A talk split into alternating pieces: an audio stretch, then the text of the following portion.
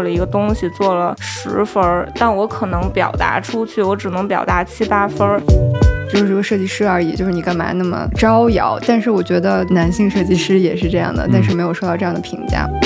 其实我特别理想的状况就是，我有一天能找到某一件事情，然后它就像擦那个瓷砖一样，对，给自己一个就是不进步的自由。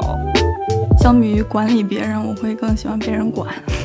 我其实还挺喜欢做一颗好用的螺丝钉。我检讨这是作为男性的不不不傲慢。欢迎来到新一期的口腔医院，我是星辰。然后这一期是一期女设计师专场，呃，除我之外，请来了呃四位女嘉宾，其中有三位是我们工作室的骨干员工，嗯，非常优秀的女设计师。然后还有一位是呃外面的嘉宾，是啊，你自己介绍，好好好，你自己来。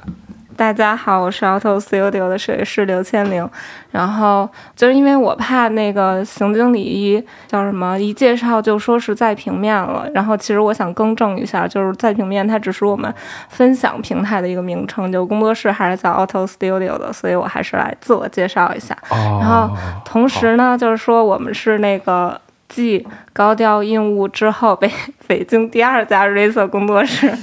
FunPress，然后也是我们同时在运营，对，大概就是这样。嗯，你还记得世界第二高峰是什么吗？呃，然后，然后让我们那个我们的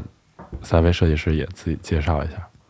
大家好，我是 UDL 的设计师边书瑶，然后我在这里已经工作了三年多吧，大概是这样，对。嗯，大家好，我也是在 UDL 工作的设计师郭清露，啊，然后跟舒瑶差不多，我也是快三年的时间。嗯，大家好，我是 UDL 的设计师王一楠，嗯，我在这边工作了快五年了。嗯，呃，那那我我给大家介绍一下，呃，倒着说啊，刚才最后说话的一楠是，呃，我们这边的那个动态担当，然后他也是 Cocotion 项目的。主创设计师之一，嗯，然后青鹿，青鹿就是，呃，在那个，你们你们在网上找 找参考的时候，会特别常见到一个潘海一根的那个，呃，渐变色的各种颜色渐变色的那个香水包装，就是他做的。大学时候做的是吧？研究生的时候做的，已经已经五年了。嗯，然后他他在我们这儿也做了很多知名项目，比如说马吉拉的那些 GWP，然后还有一些品牌更新项目。这三位都是那个 Delicate 这个项目组的成员。然后那个舒瑶是我们现在的设计总监，就是干脏活累活的。他的设计比较比较飞吧。呃，那个爱的形态是我跟舒瑶一起合作的，然后之前还有一个可能大家觉得比较奇怪的一个二一年的挂历，就是字也不好好写那种，也是他做的。嗯，大概介绍就这些。我我为什么想今天想聊一个关于女设计师这个话题呢？本来一个设计的话题也不应该分男女来聊，但是确实有各种各样的一个客观情况就摆在这儿。我们不好说它是公平或者不公平，嗯，我们只是互相了解一下对方的处境，对方在怎么想问题，我们的角度也肯定会有一些狭隘和偏颇的地方，但是我觉得能公开讨论本身就是一件有意义的事儿，嗯，因为事情如果谁都不说，就会变成房间里的大象。我们听听这四位女设计师觉得自己在这个行业里的处境是怎么样的。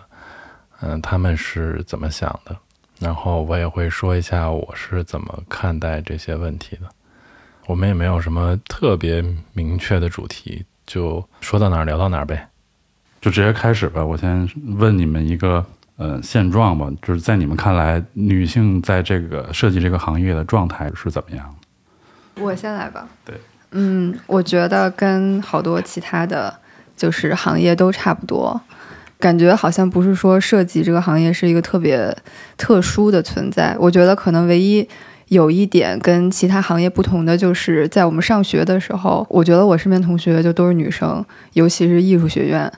呃，基本上男女比例就是三比七，就是女生为主。嗯。但是，一到社会上，就是一开始工作了以后，发现就女设计师会会相对来说少一点，就是尤其是在。呃，一个公司可能就是稍微高一点的职位的时候，然后或者说尤其是工作室啊，或者是公司的老板都是以男生为主，然后就不禁让人会想，就是女设计师都去哪里了？就是学校里面的那些女生都去哪里了？嗯，我也有这个疑问。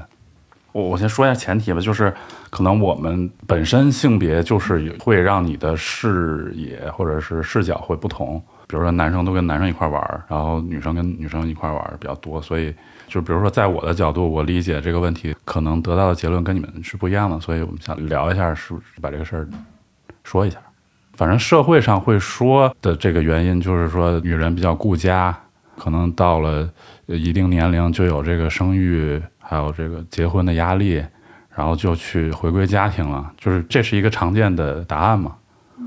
嗯，但我觉得不可能是所有的女性都是都是这样的，真一男也也不是说有家庭之后就不工作了。嗯，所以其实我觉得这也不是个答案，想听听你们的看法。嗯，那女设计师真的有少吗？就可能是因为我这圈子里面大部分认识的就是玩玩在一起是女生嘛。嗯，但是就是感觉现在女设计师，包括总监或者组长，我认识的还是挺多的。嗯但是就是女主理人、老板这些还是相对少很多。嗯，你说是现状是设计设计工作，室设，设设计工作室是这样，其他行业不是很了解。嗯，说呀说，我其实跟一楠的感受是一样的，就是说，呃，其实单从平面设计这一个行业来说，不管是从上学还是到现在，我觉得并没有觉得身边的女性很少，只是说可能跟咱们前面的那个前言说的差不多吧，就是说有一种男设计师是设计师，女设计师是女设计师的感觉。嗯就是不管是自我认知上，还是说在别人看来的这个认知上，就可能会多一个多一个形容，或者说多一个附加的标签的那个感觉。然后具体这个标签是意味着什么，或者说是正向的还是负面的，就好像也不是一个特别明确的状态，嗯这种感觉。嗯，对，刚才自我介绍忘了说一句，我是口腔医院的忠实听众。这来这儿都必须得听。对，然后就是回到刚才这个话题吧，就是说，其实我之前印象比较深刻的是在。就是三八妇女节的时候，有一个设计公众号的一个推送，他就说为什么现在市面上很少能看到女性设计师了。然后其实我觉得看到它就是一个其中一个标准，就好像我觉得其实像优秀的设计师或者说是工作室主理人，就如果我们把它都理解成一个职位的话，我觉得好像就比较好理解了。比如说，就像有的人说销售，然后有的人适合科研，然后做销售这个人，他可能就需要有更，比如说了解客户，或者说他需要有一个更全局的思考力，所以他适合这个职位。但可能有一些女性设计师，可能多数女性设计师吧，她是适合于干科研工作的，就比如设计中的科研工作。我觉得可能是这样。我觉得这不是你的意思是不愿意出头呗？对，就不愿意出头，就男的爱吹牛，就是 也可以这么理解吧。就怎么说，就比如说，就我自己而言，就是如果我做了一个东西，做了十分儿，呃，当然不可能做到十分儿啊。就是说，如果它只是一个标准啊，就是说，如果这东西是十分儿的话，但我可能表达出去，我只能表达七八分儿，因为另外的两三分儿，我就是还是对自我的怀疑和不确定吧。然后这部分其实我是没办法说出去的。但是其实就是沟通之间，它有很多的那个损耗。就比如说，如果我只传达七八分儿的话，那接收的人只能接收到五六分儿，那就其实我这件事儿就没有很好的传递出去。但是其实就是作为一个优秀的设计师或者一个主理人，他是需要有这种吹牛的能力的，就他需要把这件事说到十二分，然后别人可能能接受到他做的十分。就我觉得这个可能是大多数的女性嗯、设计师或者说。但我也不能说大多数，因为我毕竟只是一个小的分子，就是我其实没办法概括全貌，就只能说就是我自己的角度是这么理解的，所以这也是为什么就是说大家不能看到很多设计师。但当然，如果从另一个角度来说，就是就像刚才我一来，我还会问，就是说 UDL 里女性设计师多还是男性设计师多？就是因为。嗯、我其实之前也问过别的工作室，其实可能大多数在一定阶段的时候都还是女性设计师居多的。所以，如果我们不以被看到为一个角度，而是以这个工作室为一个整体的体量来看的话，其实我觉得可能这个市场还是被女性设计师主导的。嗯。就不知道是不是能这么理解，嗯，但我觉得它就是另外一个就不被看到的一个角度来形容女设计师的状态。嗯。嗯。嗯，你的意思啊，我理解有两点，一个是嗯。分工，对，呃就是是说大家更有意愿去做什么样的事儿。呃，就是他呃可能自己选择的某种分工吧，对。就某种角色吧，对，对吧？比如说更愿意推推到后边。嗯，呃，第二点是就是自信心方面，对，就是说对于这个表达欲，就其实表达欲不是。嗯，每个人都有意去探索的，有人就更善于然后做这件事儿，有人可能就是不善于做这件事儿。嗯，就是一种呃，我可以说他是比较内敛或者比较谦虚，对，但但当然，我觉得就是更更受传统文化的影响比较大，是不是？我觉得可能会是吧，但但我其实我我还是觉得，就是可能这又回到了我对自己的一个局限，就是我还是觉得我自己的视野有限，就是还是有很多女性是很就是勇于站在前面的，但她们可能是一个嗯，在我的生活圈里接触比较少的，所以我没办法概括她们到底是一个什么样的状态，嗯。只是从我的经验和我身边的一些设计师中看到的一些状况，嗯。嗯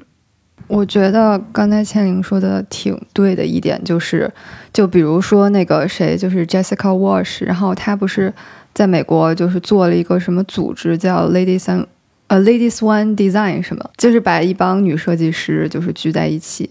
然后她说，就是世界上的 agency 或者是 studio 只有百分之一的是女生是老板，嗯。但是我不知道他这个数据哪来的，百分之零点一，我也看到过那个。就是我不知道他这数据哪来，我觉得有点夸张。就是我我觉得是设计公司太多了，对，但但是我觉得，我觉得我当时就是无论是在国国国外还是国内，我觉得还是有一些就是女老板的设计工作室，但是、嗯。就是他的意思肯定就是说，呃，就是还是这个比例是完全对。不均衡的。嗯。呃，对对对，嗯。他肯定是这个意思，嗯。所以说他就特别的，就是去经营自己，就是就像刚才千灵说的，就是你说的那种反义词，就是女生就是特别去做自己的公众号啊，什么 Instagram，然后把自己的公司就做的，就是好像把自己弄成一个 celebrity 那种感觉，然后。然后就他就有很多人就说他说你就是个设计师而已，就是你干嘛那么招摇？但是我觉得就其实很多的男性设计师也是这样的，但是没有就没有受到这样的评价。我觉得他就是可能就是传统意义上，就是大家觉得好像一个女设计师或者女老板就是不太像她这样。嗯。啊、所以嗯嗯。对，就是前两天其实还看一个，就是呃雨露杜尚，然后他其实里面还提到一句话，就是说，其实一个画家完成一个作品，他拿到展览的时候，其实只需要一步，但中间其实要加开幕致辞，加接受别人的赞扬，然后或者说写一些文章，做一些推广，其实这部分的工作都是一个需要投入很大的精力，或者说他需要一个固定职位去做的。但这个这些事儿，其实他可能是设计之外的一些事儿。就是需要包装这个人，需要把这个包裹成一个什么样的形象呈现在外面。就这部分的工作可能是，嗯，一些比如说女设计师，或者说一些，我其实觉得他还是不能以男女定义，他还是要以性格定义。嗯就是一些比较内敛或者内向、不愿意特别张扬的人，是没办法花很大的精力或者没有很强的意愿去做这部分的事儿的。嗯嗯呃，我觉得我我以前啊，我从小到快到三十岁吧，我的性格都是就我认为是偏女性一点儿的。这跟我的成长环境有关系。我我从小就是呃，可能跟女孩玩的更顺一些，更多一些。然后我家庭里边女性的角色照顾我也比较多一些，比如我就经常爱跟姑姑、奶奶之类的在一起玩。啊，不不是在一起玩，就是他们他们 他们带我出去比较多，然后我跟女性待在一起就是会比较有安全感。小时候有很有一些不好的经历，都是跟跟男孩在一块玩的时候，就比如说受什么受伤了之类的，是意外啊，不是人欺负被霸凌，不，没没有人欺负我，我还我我还挺坏的。所以说那个我也是，就是像你刚才说的那个，比如说十分，然后我会说六七分这样。如果有人了解我们之前的那个作品展示的话，可能会有一些能理解到一些，就是几乎就不愿意去，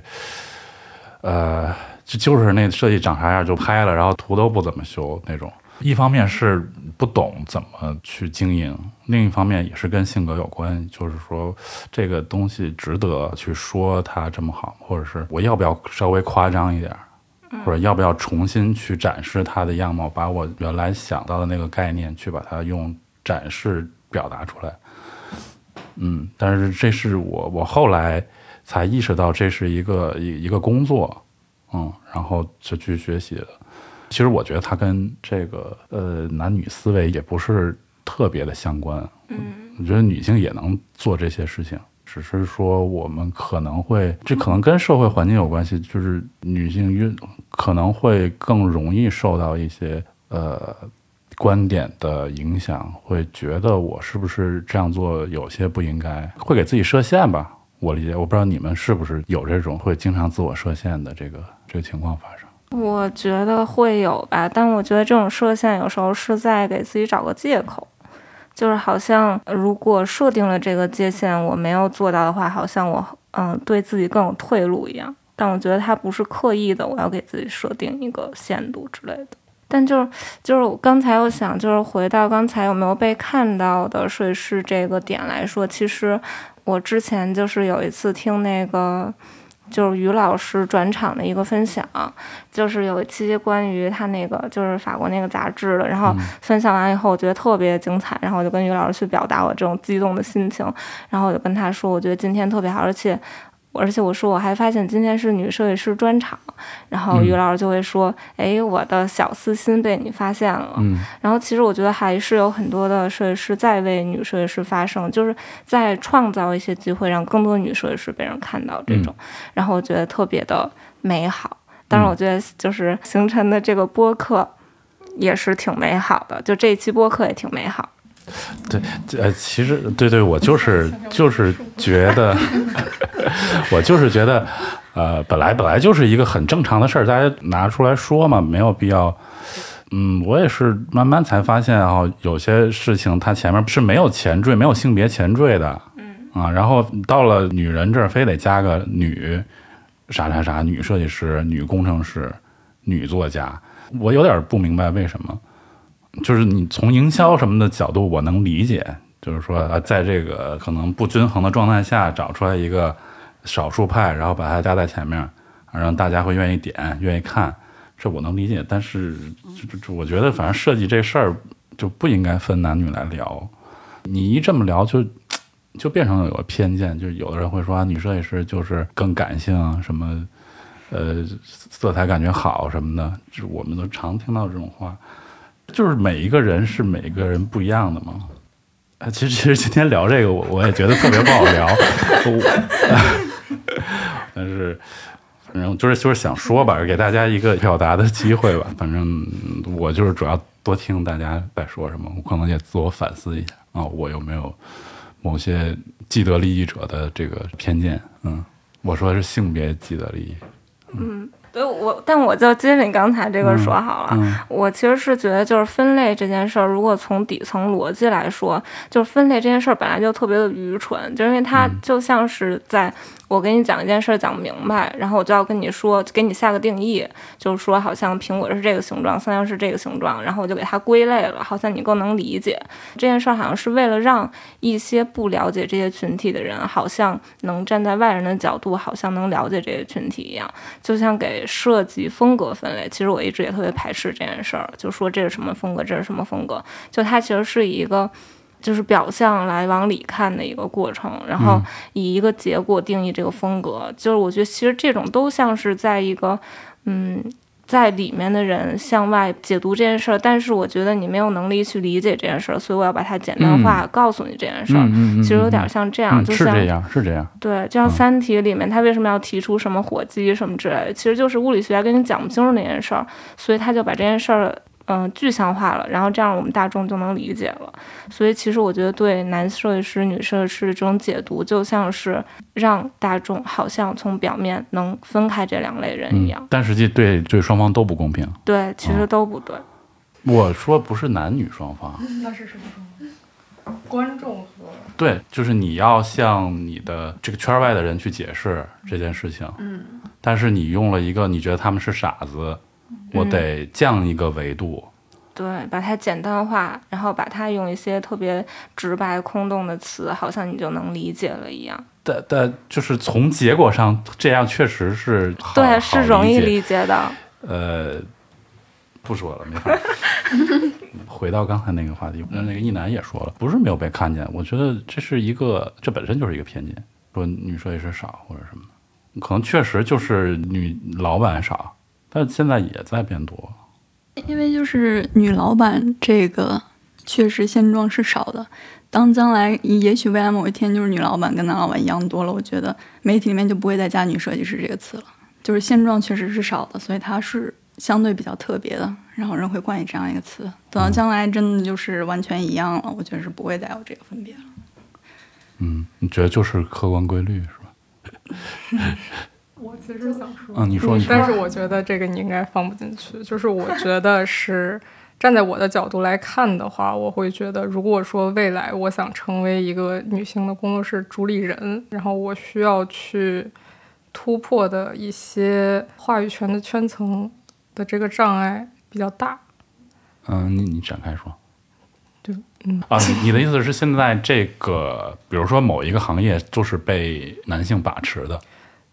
对，或者说、嗯、就是是有一些老、呃老男人俱乐部这种对，嗯所以说现在站在外面去看里面这个围城的话，会觉得有一种就是你也不确定你想不想进去的感觉，嗯嗯嗯嗯嗯然后这个犹豫就是说会产生这种犹豫和这种感觉吧。我觉得我不是很能确定它是不是因为我是一个女设计师，还是说仅仅是因为我是你们的后辈。我是比你们资历更强，我觉得你就是不喜欢，也可以这么说。因为我我就不喜欢。对，就是，所以你你不是刚说你是一个有女性化思维的人吗？就是说，就就是我觉得是这种，就是这种这种所谓的话语权，就就所谓的这种这种圈子、这种俱乐部会存在这件事情，我不确定它跟男性老板们数量上占多数有没有关系，但是我的直觉感受是有。嗯，他会有一个那种一个方向的反馈，就是当这个里边男的多了，他会男的会越来越多。对，然后他充满了一种，就是说一种相对来说阳刚的气质。对，就就比如说你呃以现在的情况，就是呃男老板多，然后在某一个俱乐部里，然后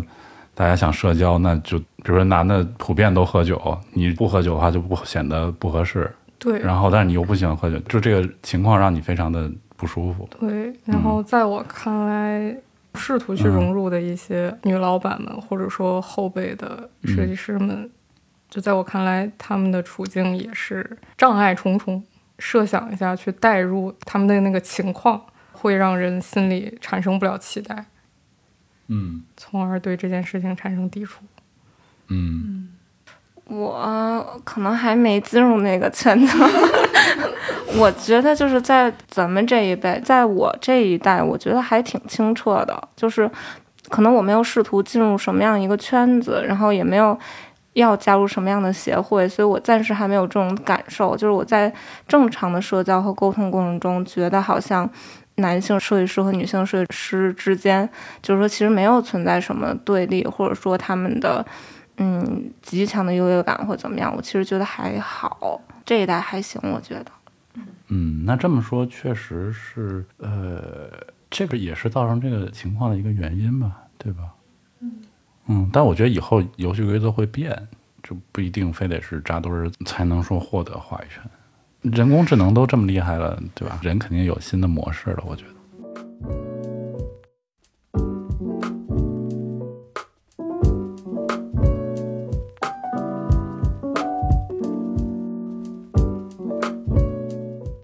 那你们对自己的现状满意吗？这个现状是两方面啊，一个是就是咱们刚才聊的，作为女性考虑这个现状，还有一个就是你个人觉得你在这个就说小一点吧，在设计这个这个领域开始吐槽吧，快。别说长胡子的事儿，不让我说，没什么好张张张聊的了。张，没有好聊。那我就没有什么好说的了。别说说说说，开玩笑。那我先说吧。嗯，你要长到哪儿？就是 就是，如果说是现在这个状态的话，肯定是不满意的。但是呢，呃，但是我觉得是现在这我现在这个状态是正在往更好的状态走的过程当中的其中一步。嗯所以说，如果这么想的话，我觉得是满意的。嗯就是比如说，呃，虽然说我也没有特别详细的职业规划，嗯我觉得嗯可能很少人有非常详细的职业规划，因为现在实在就是社会变化太多了，嗯说不定明年我们这个行业就被淘汰了。嗯 嗯，但是就是如果说有一个愿景的话，我觉得作为一个毕业工作了大概三四年的设计师，然后到现在这个状态，然后知道就是自己下一步大概要做什么，或者是想做什么，然后再计划为下一步的状态就是做哪些努力。我觉得现在一个就是正在前进的一个状态，我觉得是满意的。嗯嗯，只要在进步，就是就是好，就是对的。嗯，基于刚才青竹说的进化，都在进化中，然后就对现在自己这个模式，就是在一个乙方工作室做设计师，现在这个模式，我觉得还是比较满意的。就是我比较喜欢乙方这种模式，就是你可以接触各种各样、各种领域的甲方，然后这种新鲜感是持续有的。然后做设计师就是个人性格吧，我是比较喜欢做设计师，在一线做设计。然后我相比于管理别人，我会更喜欢被人管。然后，所以没毛病，你笑啥？嗯对你有偏见。没有，没有。对，然后就是应该是我其实还挺喜欢做一颗好用的螺丝钉，但是在进化的过程中，就是让自己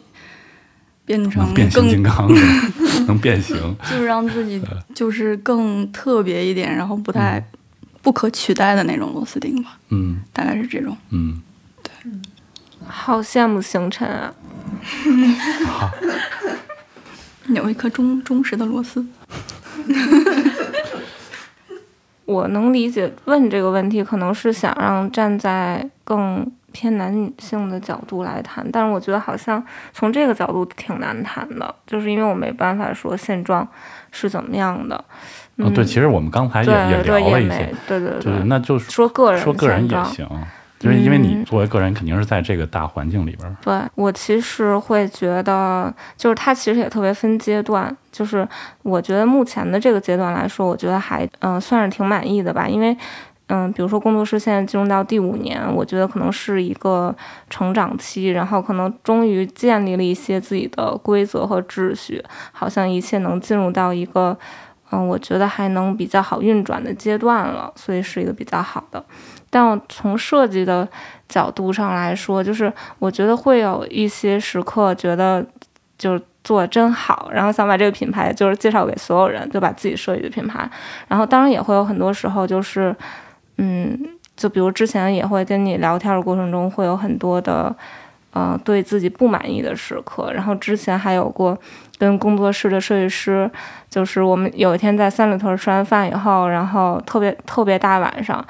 嗯，就三个人，然后我们从三里屯走到了通州，然后我们又就一直在聊，在讨论为什么就是我们已经很努力了，但是只能做到一个七十分的设计，就还是会有很多就是怀疑的时刻吧。但我觉得他这两种状态都是互相。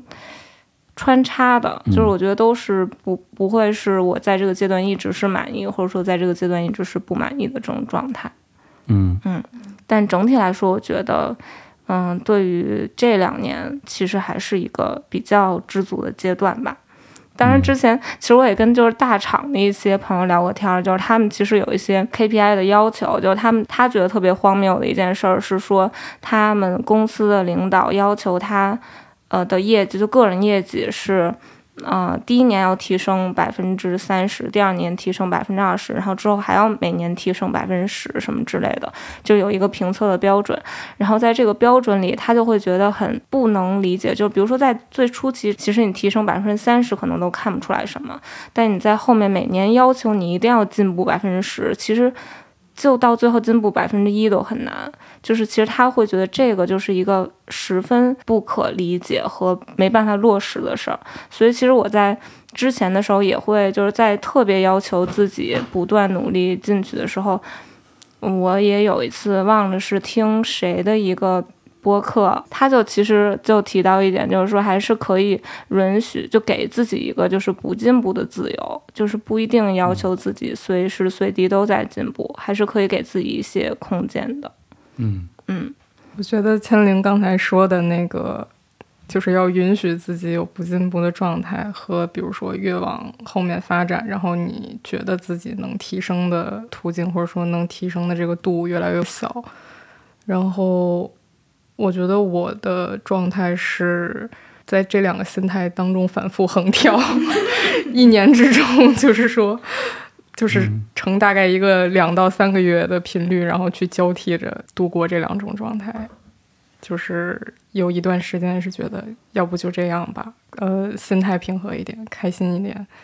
然后等度过了这个时期，就会又对自己之前度过的碌碌无为的这段时间，然后感到 对感到后悔，然后感到非常的不耻，怎么可以这样？就是会有这种感觉。那这个东西，我是每天都经历。嗯，对，其实其实你在晚上对，其实再细分一点，一天当中也是这个样子的。然后我一定要早睡。然后晚睡了，然后早上说：“我那我今天要把这昨天的补回来。”对啊，这个事情不是非常好理解吗？就是到了夜里会开始反思这一天究竟有什么没做到的，然后到了第二天会觉得不愿意面对新的这一天，然后会抵触开始这一天。嗯，我觉得应该这种心态很多人都有吧。嗯，人就是这么设计的。嗯，为什么问现状满不满意？这个涉及到。就是你们理想中的一个情况是什么样？有没有想象过？可能在小时候想象过，是有一个理想的状况，或者假如说你对你觉得现在这个环境不好，或者现在做的不好，那那你你设定中的状态是什么样？这个理想中的状况，这个反而比刚才那个感觉要好答一点。就是，呃，我之前也和星辰提到过，就是在那个《爱死机》第一部的时候。当时不是有一集那个叫《Zima Blue》那一集，我当时跟他说看完那个我的，我其实跟好多人都反复提过，我说其实我特别理想的状况就是我有一天能找到一个某一件事情，然后它就像那个擦那个瓷砖一样，对。就是到最后，你就到达一个你只做这一件事情，然后你做这件事情你也不会厌倦，然后你就处在一个很平静的状态，甚至不用说是很快乐的状态，就是一个很平静的状态，然后一直做这一件事情。嗯。但是到现在为止看来，我觉得我就是 nowhere near 那个状态，就是完全完全没有完全没有更接近，然后也看不到这个这个点究竟就这件事情究竟是什么。然后它未来会在哪里？然后会落在哪儿？就是，嗯，到现在目前还没有看出来。但是这这个追求特别好，很理想化。这个很哲学，就很或者叫很禅吧，嗯，或者叫无为的境界。反正感觉当时和当时第一次看完，然后第一次和别人说起这件事儿的时候，我总觉得这个是它最终是要体现在某一件事情上，就是它是要落到某一个事情上。然后我觉得我在找的是一个很具体的事情。然后就具体去做一件什么事情，但是现在好像发现，也可能是一种心理状态，也不一定是说它是非得是某一件特定的事情能能能让我达到那个状态。其实可能你经常会有这个时刻吧，一小段时间会这样。一天之中如果能有就吃饭的时候半个小时，对，一天之中如果能有半个小时是这样的话，其实就还挺不错的。对，这不就是心流嘛。对，然后说点具体的，就是工作上的情况的话，其实我在大概比如说初中或者说高中的那个时候，我对于未来的那个设想，就未来职业的一个设想，其实就是特别简单，就是希望做一件不管是干嘛，但是可以在家干的事情。老板，老板听到这句话，脸上露出了不满的表情。就是我以前我在想有什么家政服务。我以前我以前是希望就是。不管它是一个什么事儿，就是就其实是一种很很自由职业的状态，就说是一个你你对着一台电脑，然后完成一些工作，然后有一些收入，嗯，然后你在一天之中，大部分时间都是可以不用和人，就不用去面对太多人或者太多事情。这个这个思想不可取。你你等到他他的重点在于你得和外边的人接触，就是后来嗯哪怕是你讨厌他对们，他也是一个反馈。其实嗯是到了真正开始工作以后，会发现那是一个就不存在的情况，就是反而是说，如果你要去做一个自由职业者的话，你需要承担的和人沟通的成本是更高的。嗯，没错儿，然后其实是嗯上班的话，可以让我避免掉一部分那样的时间成本和精力成本。没错儿，所以只能就是妥协一下。公司的出现就是为了解决你刚才说的那个对的那个 对的，刚才听那个舒瑶说到那个爱死机，虽然我没看过那一期，但是我觉得这种状态就是我想象中的有天赋的人的状态。就是其实我觉得天赋这件事儿，我一直理解的就是他可以对一件事儿有持续热情，并且是不知疲倦的。我觉得设计师也是啊，就是说，如果一个设计师他是有天赋的，他就在设计上也是一种这种状态，他才能称之为有天赋。就是就是天赋这种东西，我觉得它不是说一个什么特别空的东西，或者说一个特别奇思妙想的东西，它就是一个很底层逻辑，但是这个底层逻辑就是大多数人都没有的东西，就是这种嗯持续的热情和一直不知疲倦的这种感受。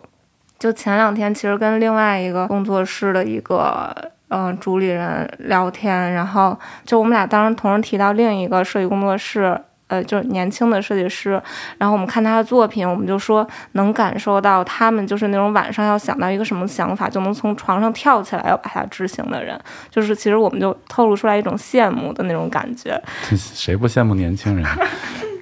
对，就是那种，就是你感 受我小时候也那样。这不就是感受自己年龄大了吗？嗯，我就觉得就是刚才就是舒瑶提到那个，我觉得也是一个我觉得特别理想的一个状况。嗯，确实，舒瑶说的那个状态挺好的。没有达到这个状态，是因为还没有，就是说，可能是也是一种没有办法去维持热情的。不是 你，丧了是不不是不是，就是因为你你对那个那个事情想象太完美了。你以为你你达到那个时刻之后，你就可以永远持续下去？对那个事情是不存在的。也也对，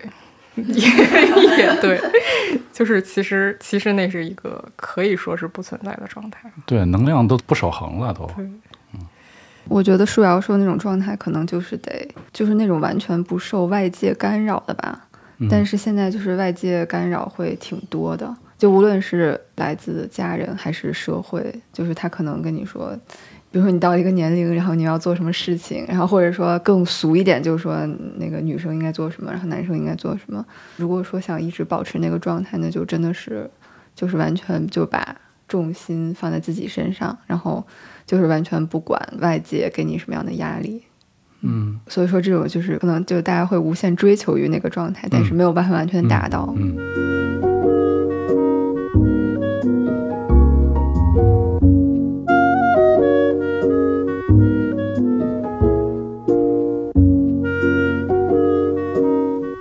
你们有没有自己的设计偶像，或者想成为谁那样的设计师？你。有点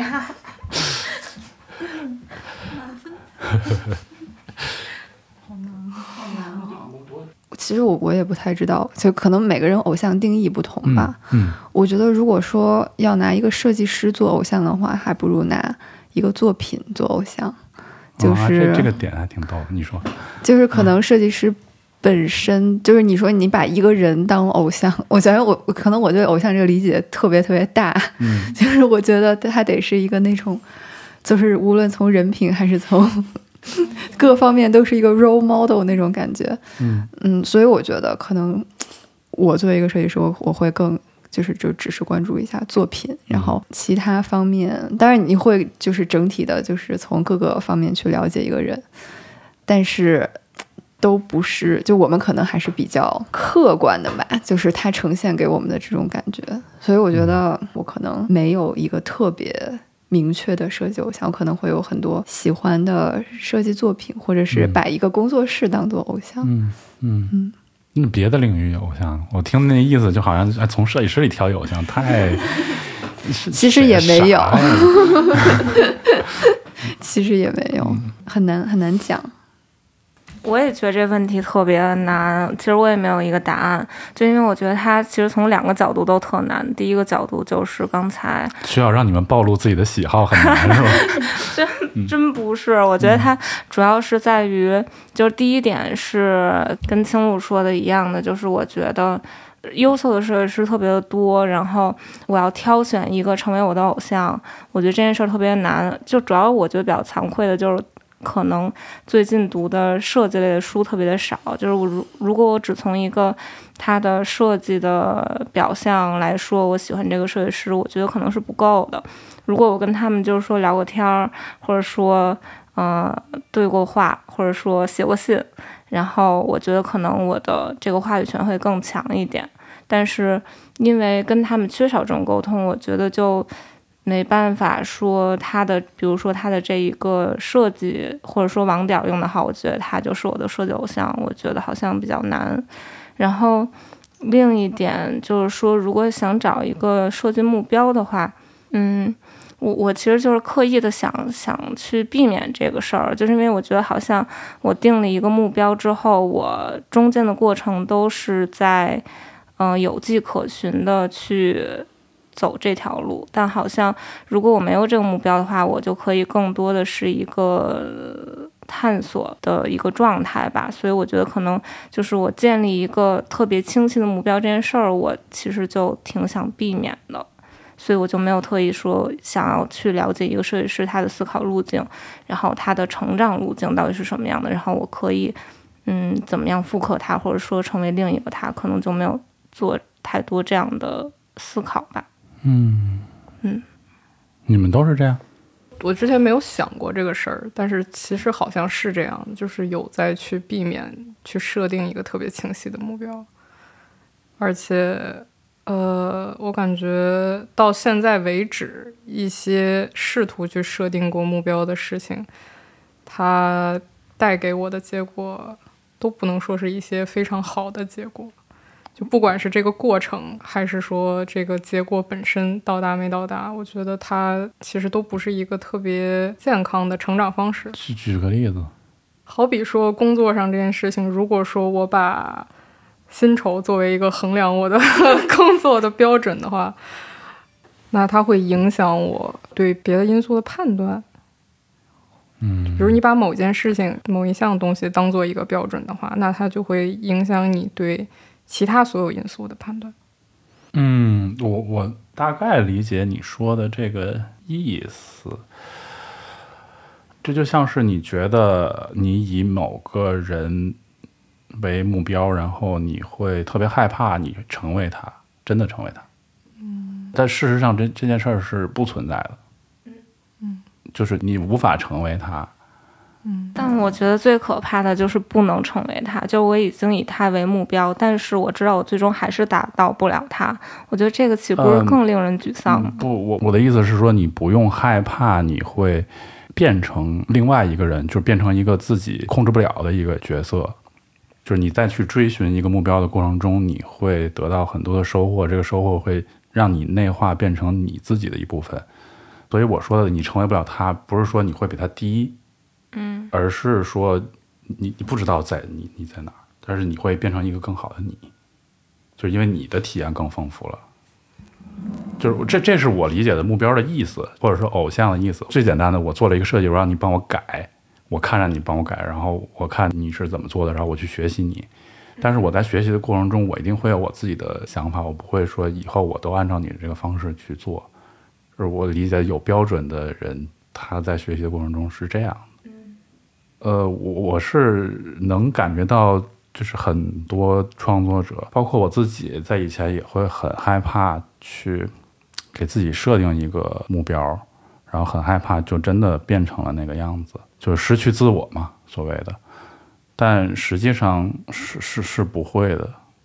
这个是需要辩证的来看的。我觉得你这个是一个，就是你刚才说的这种，就是说不要害怕去真正的变成你的目标的那个状态，这个是一个其实是一个更健康的看待这件事情的方式。啊，但是其实如果说站在一种比较不健康的角度去看它的话，我就会觉得早晚会意识到你无法成为你设定的，就无法达到你设定的这个目标状态，这个事实本身打击更大。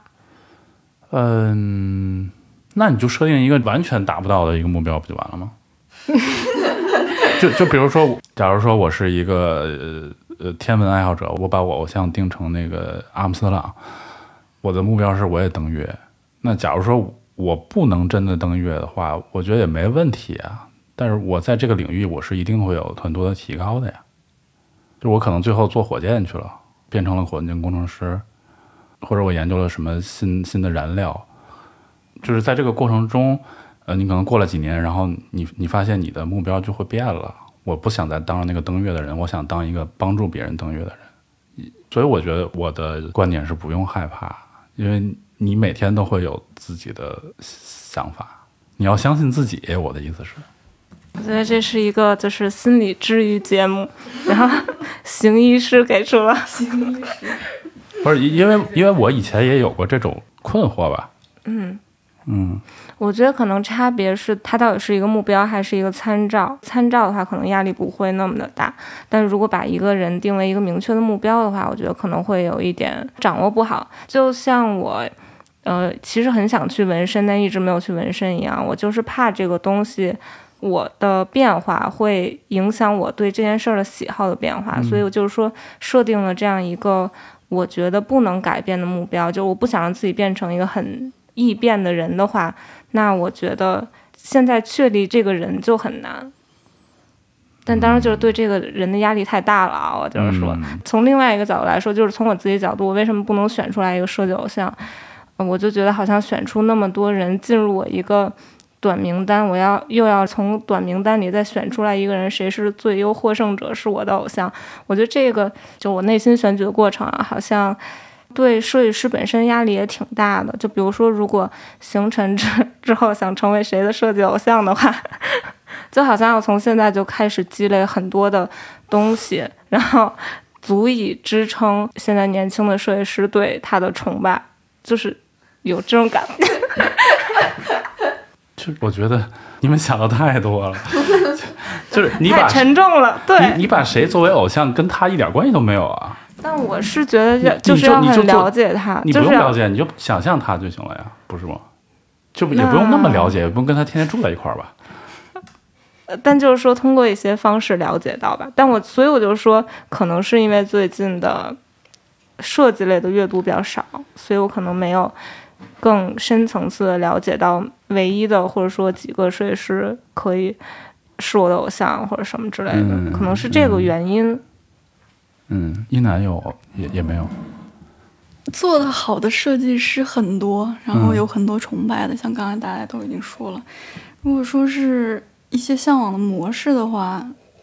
具体来说，我可能会比较向往李希斌老师和他的超级植物公司，就是设计师。然后用他自己擅长的设计手段，嗯，包括产品设计、工业设计、平面设计，然后就把自己一个喜欢的日常的东西，然后在大众里面是非常讨喜的一个东西，把它设计成一个产品，包装成一个品牌，嗯，然后卖的也很好，嗯，然后是轻松有趣的生活方式，然后这样运营自己的一个品牌，我觉得是我向往的模式。嗯，如果说是有目标的话，可能会是想要做一个。自己的品牌，嗯，但是我觉得我执行力不够，所以就只是一个参照，应该谈不上是目标吧？对。你看人家回答的多轻松，发现了，回答的非常的，回答的正常。这一趴好像有点阴郁。我问这个问题就是想了解一下你们是怎么想问题的。在我看来，有一个偶像或者是一个目标是一个很正常的事情，就是在我的成长路径里，我都是这样的。比如说啊，我中学的时候，那我就会想成为那个班里第一的那个人，就是我会看他怎么学习的，然后我就跟他比着做卷子、做那个习题本什么的。考大学的时候，我有一个之前画室的师兄，他比我大，可能呃九岁，然后他就已经有了自己的工作室，呃，然后我就会觉得我也想有一个工作室。做了设计之后，我就会。看谁的设计是我最喜欢的，或者是谁最有名，我看他是怎么样做的，他怎么经营公司的，然后我就会学这些。就是这个偶像是不断迭代的嘛。在生活中呢，我就会以那种呃，比如说马斯克、巴菲特为为偶像。我不是说我要全身心，就是全部人生都变成他，但是我会在某一个领域会去以他为偶像。比如说，那我就会看巴菲特的投资哲学。那他是怎么去理解钱，怎么去处理钱，怎么去理解公司和生意的？马斯克是怎么运用他的底层逻辑去思考、去创新那个那个他的产品的？我不是说他们是完美的人，但是每一个人都在某一个阶段成为了我的偶像，帮助我在某一个方面有了提升。就是我是这么理解偶像这个事情的，但是好像你们不是这样理解的。呃，那我不知道这是不是男女差别。我觉得反而可能是说，如果是就我个人而言啊，如果是我是一个就是说把自我意识看得非常重的人，就是我是一个 ego 很大的人，可能我会对这件事情就格外的谨慎。这可能不是一件好事儿啊，这只是说是我个人的状况是这个样子的，就是我会觉得，如果说有这样的一个目标的话，那。他可能对我的影响会比我自己太大了，对，会太大了，会超出一个我的那种能控制或者说那你这个 ego 又大又小，可是这 ego 大的同时，我觉得我觉得 ego 大的人就是这样的，就是他的大的同时又是很小的，所以才会这样。哦，那在我看来，就是除了一男，你们仨 ego 都挺大的。哦，我我懂了，就是会特别在意保护自己的那个这块干净的空间，是吧？就什么什么什么档次，啊当我的偶像那样，什么档次？呃，完美主义要挑一个完美的偶像，是吧？但是这个东西又不存在。对，嗯，我我觉得我可能就是，嗯，就是没有一个特别，就不太知道自己想要什么，就没有特别特别清晰的目标，所以我也没有一个都好都行。对我看谁都觉得特好。就是没有可能，就是因为偶像这个东西跟你想成为什么样的人，我觉得是很有关系的。现阶段我也不知道我自己想成为什么样的人，也没有什么特别明确的目标，所以就是也说不上来一个偶像。嗯，是不说个人，呃，不重要，这个不回答比回答还好。我不知道是你们呃在座的四位恰好可能有一些性格上的共性。那假如说把千灵换成一个特别健谈的一个人，或者是特别。呃，外向的一个人，特别自信的一个人，他可能结论又不一样。嗯，嗯，我觉得是这个实验的那个叫什么取样，有点，有点可能有点不科学，是吧？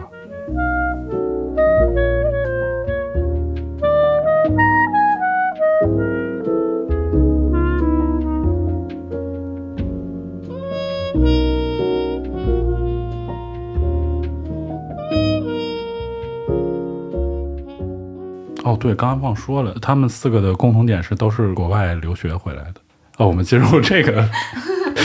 轻松的话题怎么样？你们觉得出去学设计是个对的选择吗？我没留学，我也不知道。或者换一个呃说法，就是觉得国内的设计环境怎么样？会不会觉得不甘心？比如说，我的我是在这名校学的设计，然后回来跟我想象的不一样，觉得很吃亏、别扭。我在回来之前，我对国内的工作室，然后还有。商业氛围或者是作品，就是可以说基本上是一无所知，所以我觉得可能对我来说没有什么落差感，因为是一个我觉得是新鲜的东西，我之前也没有什么太大的期待，或者是觉得它应该是什么样的，所以说我没有落差感。然后我觉得可能国外的设计学院会，如果说是负面的话，就可能会对你有一些限制，比如说我跟一楠都是。嗯，麦兰艺术学院毕业的，无论是老师教的风格，还是说最后大家做出来的风格，其实都还挺像的。然后都是一个，呃，想要培养那种就是比较专业的那种设计师。然后大家之后毕业了以后，也都是去工作室，要不然自己开工作室，就是比较注重在稍微传统一点的平面设计领域。所以说我当时想找工作的时候，我就是我就是看。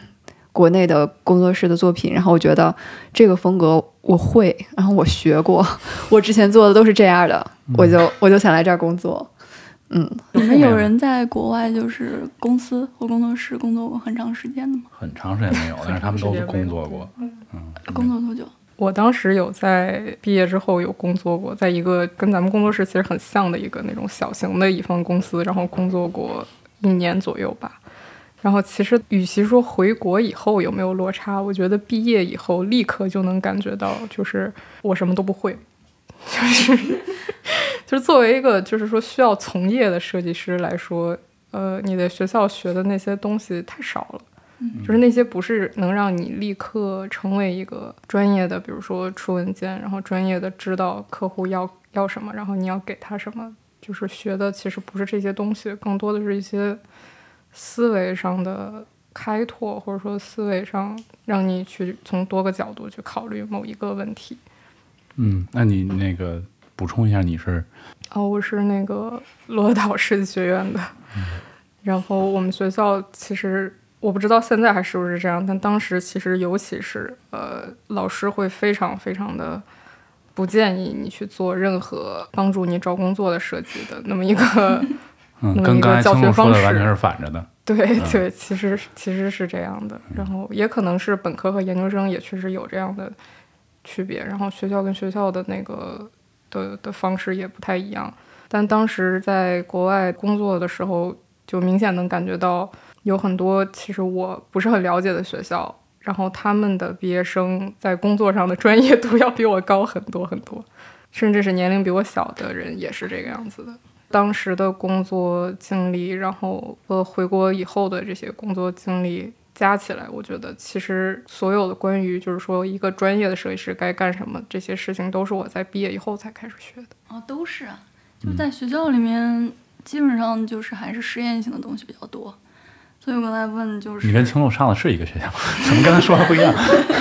他老师可能会给你的项目，有可能有一些，比如说你去想象一个实际的品牌，但也是想象的，不是一个真真实的一个什么东西。嗯，所以就是，而且在思路方面会引导的比较多，然后也会老师鼓励稍微做的实验一点，不会那么的落地。所以我就是说。在学校那边学完，然后直接回国，然后我也不知道国外的甲方工作环境是怎么样的，就是只是工作了半年时间，然后不是很了解那边的甲方工作环境，然后回来之后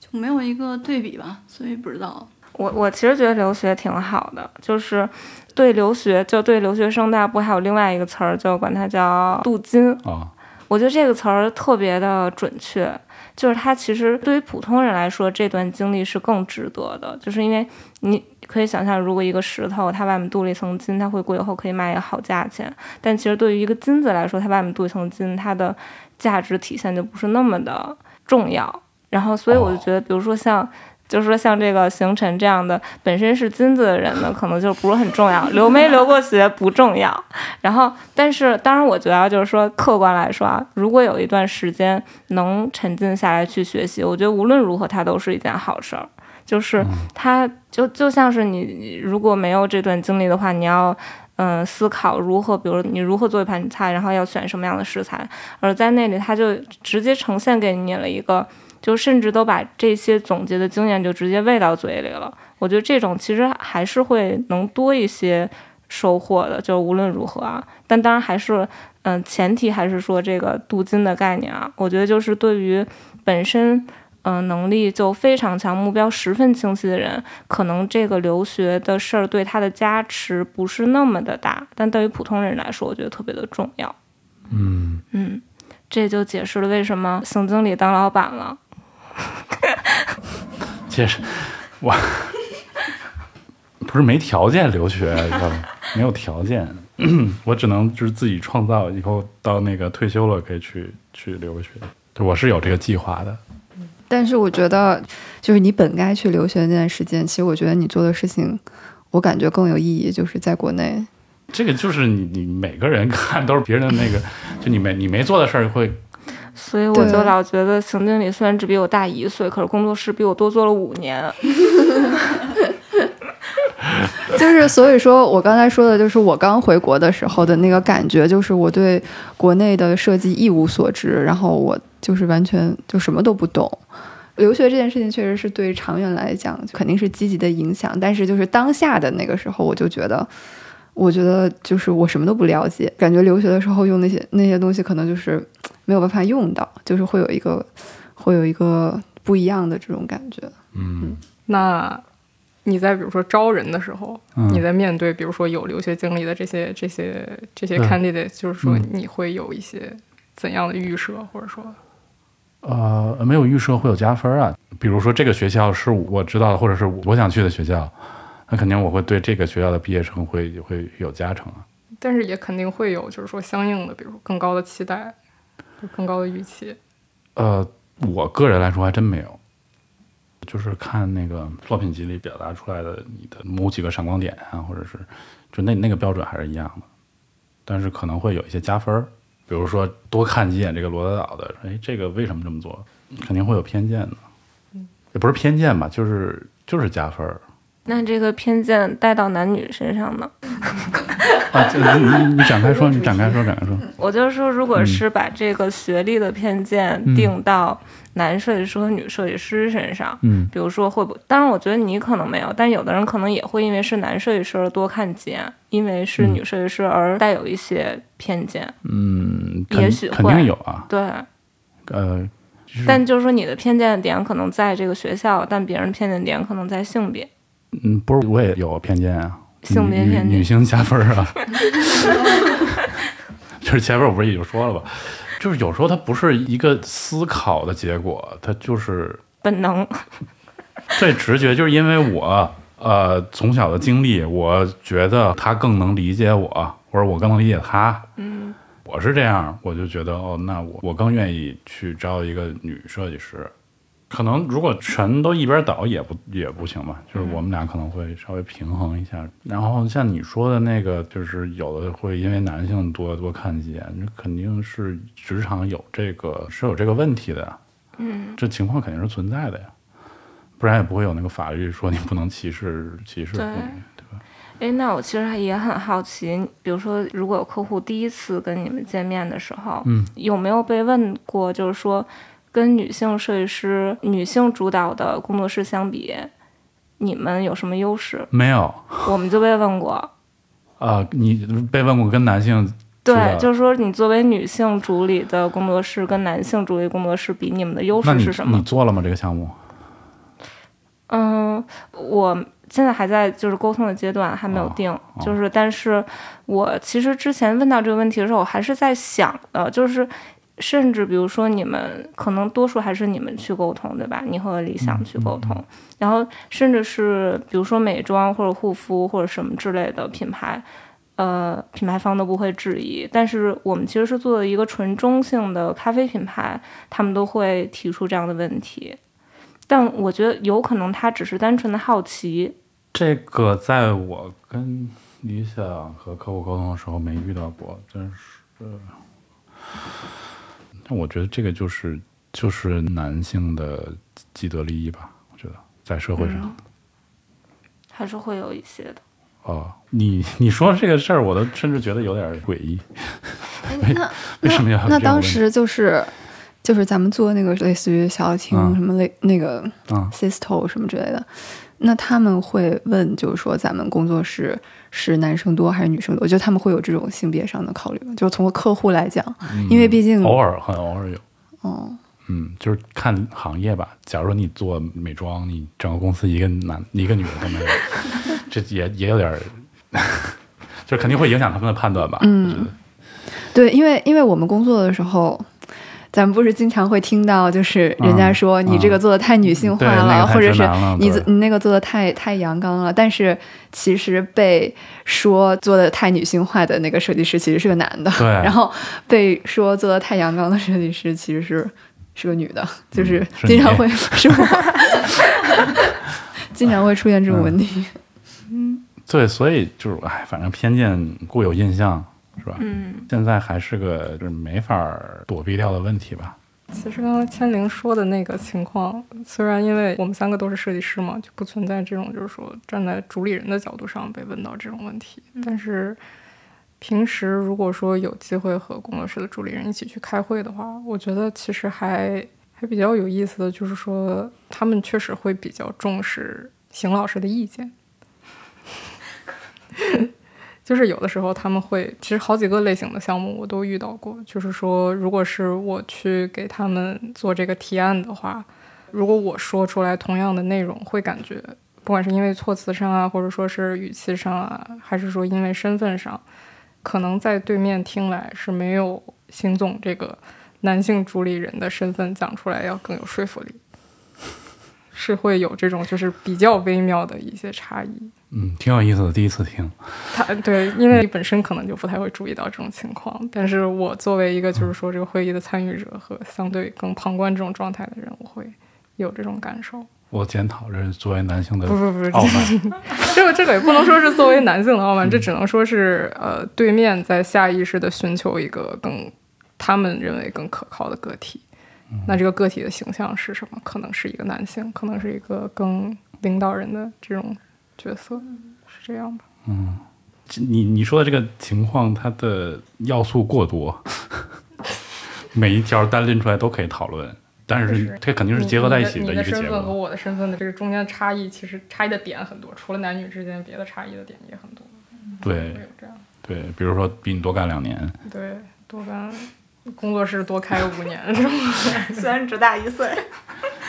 这可能会有差别吧，就是综合来说的问题。嗯，就是说嘛，因为就是我也不是本身不是一个那种就是 speaker 那种那种形象，不像比如说如果我是吴林熙，吴林熙去提这个案，可能情况就会好一些。嗯，本身有这种方面。哦，我还真遇到过客户特别不喜欢我的意见，我还非常非常认真的准备，我非常紧张，非常焦虑的准备了那个东西，我还对镜练习，还还没拍视频，然后去汇报的时候讲的一坨屎。呃，好在我还及格了，就是那边只有老太太，就嗯嗯频频点头。对，但是那个通过后面他们的那个反馈啊、反应来说，就是不如我前面另外一个公司那个人家就是讲的特，他本身性格，本身对他本身的性格，他本身的这个经历，就是比我在这方面好。嗯，但是那个吴林熙提的时候，他们也会更喜欢。这个就是精气神儿吧，嗯，这是一个，嗯，那可能我提就一下一一看就不做体育运动那种，就是说别给我搞什么数学在这儿，